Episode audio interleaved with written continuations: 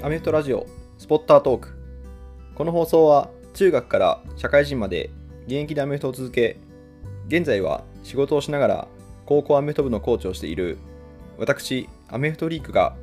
アメフトの情報やアメフトを通じて学びになったことなどを配信するラジオです。はい。今回はアメリカンフットボールのポジションであるクォーターバック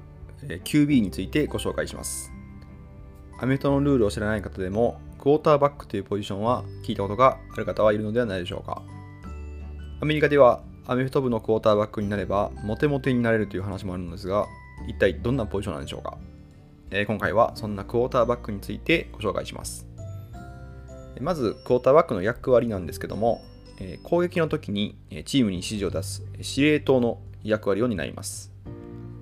攻撃のほとんどでプレーに触るためクォーターバックの出来でチームの結果を左右するというふうにも言われております。アメフトにはランとパスの2種類があっていずれかを使ってボールを前に進めていきます。クォーターバックはランの時はランニングバックと言われるボールを持って走る専門のポジションにボールを手渡しする。もしくは自らボールを持って走るということもあります。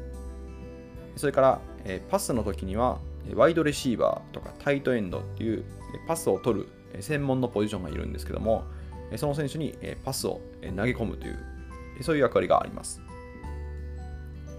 それから、アメリカンフットボールは、毎回プレーの前に、ハドルという作戦会議をするんですけども、その中で、プレーを選手に伝えるというような役割もあります。また、プレーの開始前に、本当に直前ですね、相手守備の、え体系、え戦術をこう読み取りまして、えそして相手の出方を見て、作戦を変更、これはのオーディブルっていうんですけども、作戦を変更するというような、まあ、そういう役割を担っています。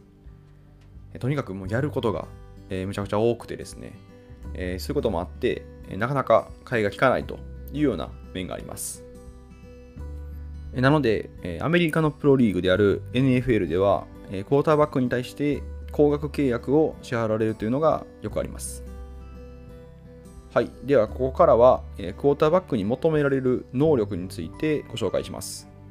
えーまあ、大きく分けると5つあるんですけども、優秀なクォーターバックだったら、まあ、その複数の能力を、え兼ね備えた選手が多いんですけども、まずは1つずつ説明いたします。えそして、特にその能力に秀でたアメリカのプロ選手、NFL 選手についてご紹介します。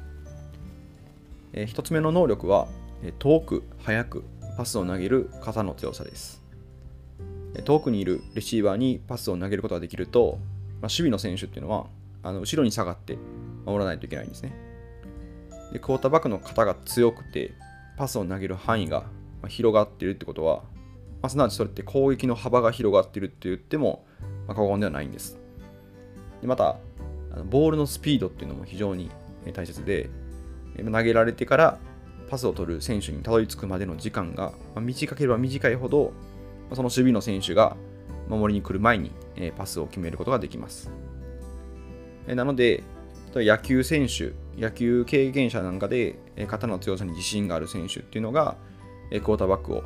アメリカでは続けたりとか、日本でも野球経験者がクォーターバックになって活躍するケースとか、まあ、そういった肩の強さに自信がある選手というのはクォーターバックをお勧めします。ちなみに、えーアメリカの NFL 選手では、カンザスシティチーフスのパトリック・マホームズという選手が肩の強さで有名な選手です。ちなみにマホームズという選手は非常にイケメンの、若手の選手で、あと婚約者がパリピです。2つ目の能力はパスの正確性です。味方の攻撃選手にパスを成功させるには、レシーバーが取りやすくて、かつ、ま、守備の選手にも邪魔をされないような場所に的確にボールを投げる必要があります。でこれってパスの成功率にあの直結するので、クォーターバックにとっては非常にパスの正確性というのは大切な能力です。なので、レシーバーが取りやすいところに投げることで、レシーバーというのは取った後にすぐ前に走ることができます。また、クォーターバックが走りながら投げるときっていうのは、あのどうしてもパスの正確性というのは落ちてしまうんですけども、ただ走りながらでも確実にレシーバーのもとに精度が高いボールが投げられるということがクォーターバックには求められます。なので、えー、もしこれからアメフトを始める選手で、パスのコントロールには自信があるよっていう選手は、まあ、ぜひクォーターバックにも挑戦してみてください。で、アメリカの NFL 選手では、グリーンベイ・パッカーズのアーロン・ロジャース選手がパスの正確性が高い選手です。え去年の年間 MVP にも選ばれたあの非常に素晴らしいベテラン選手で、それからあのクイズ番組の司会もこなすという、まあ、器用さを持っています。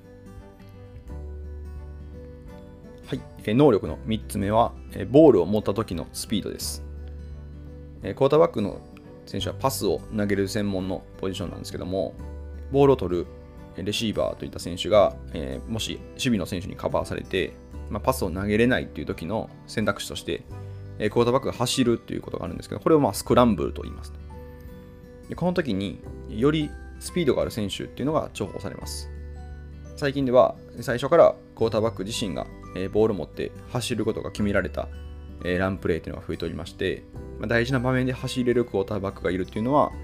チームの強みとも言えます。なので、えー、クォーターバックはパスを投げるということがまず大前提なんですけども、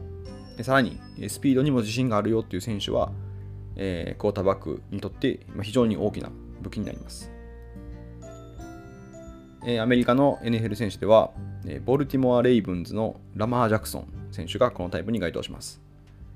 えもう見てもらったら分かるんですけども、むちゃくちゃ足が速くて、走る能力も素晴らしいです。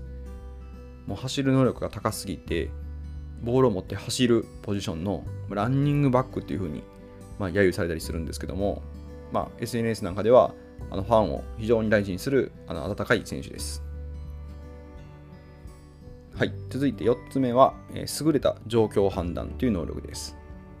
クォーターバックはプレーの開始前に作戦の変更、オーディブルっていうのをあの行うことがあります。それを行うためには、まず自分のチームの攻撃サインっていうのを正しく理解する必要がありますし、相手チームのディフェンスの戦術を読み取る状況判断力というのが求められます。チームによって攻撃のサインは1試合に100種類から200種類ほど用意されているというふうに言われているので、大前提全てのサインを覚えて、かつ状況に応じて使い分けるという必要があります。なので、記憶力とか状況判断に自信がある選手っていうのは、クォーターバックに向いているかもしれません。アメリカの NFL 選手では、インディアナポリス・コルツ、それからデンバー・ブロンコスで活躍した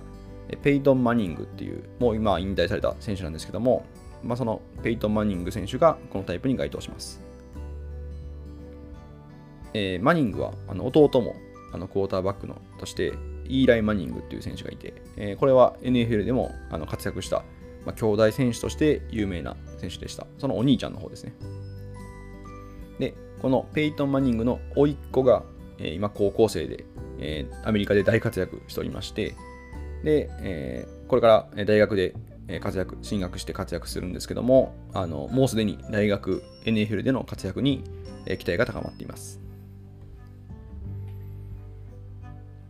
最後の5つ目は、リーダーシップ、メンタルです。クォーターバックは攻撃チームの司令塔ということなので、あの非常に強いリーダーシップを発揮して、ま、チームをまとめていくというような必要があります。え常にあのチームの中心にいて、試合前、試合中に仲間を元気づけて励まし続けます。なので、チームのメンバーはそんなクォーターバックを信じて、えついていきます。それから、逆転がかかったようなあの勝負どころにおいて、プレッシャーに打ち勝つ強いメンタルというのが求められます。なので、リーダーシップとメンタルに自信がある選手は、ぜひクォーターバックに挑戦してみてください。えー、アメリカの NFL 選手では、ニューイングランド・ペイトリオッツとタンパベイ・バッカニアーズで活躍したトム・ブレイディ選手がこのタイプに該当します。この選手は全米1位を決めるスーパーボールでなんと7回優勝。そしてそのスーパーボールで5回の MVP を獲得するなど、アメリカではもうマイケル・ジョーダンと肩を並べるほど偉大な選手の一人と言われています。今年、引退宣言をしたんですけども、なんと40日で撤回して、もう一度現役復帰をするというニュースがありました。今年の活躍も非常に期待しております。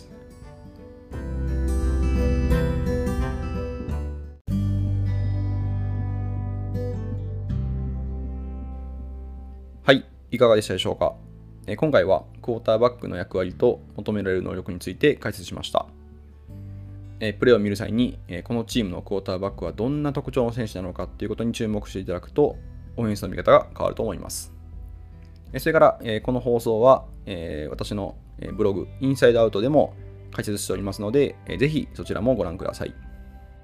そして、Twitter、Instagram もやっております。いずれも概要欄にリンク貼っておりますので、ぜひフォローの方をお願いいたします。放送を聞いて良かったという方は、お聞きの音声配信アプリでの高評価、レビューの方をお願いいたします。えー、皆様からのレビューが放送を続けるモチベーションになっております。また、放送を聞いての感想もお待ちしております。それではまた次回を楽しみに。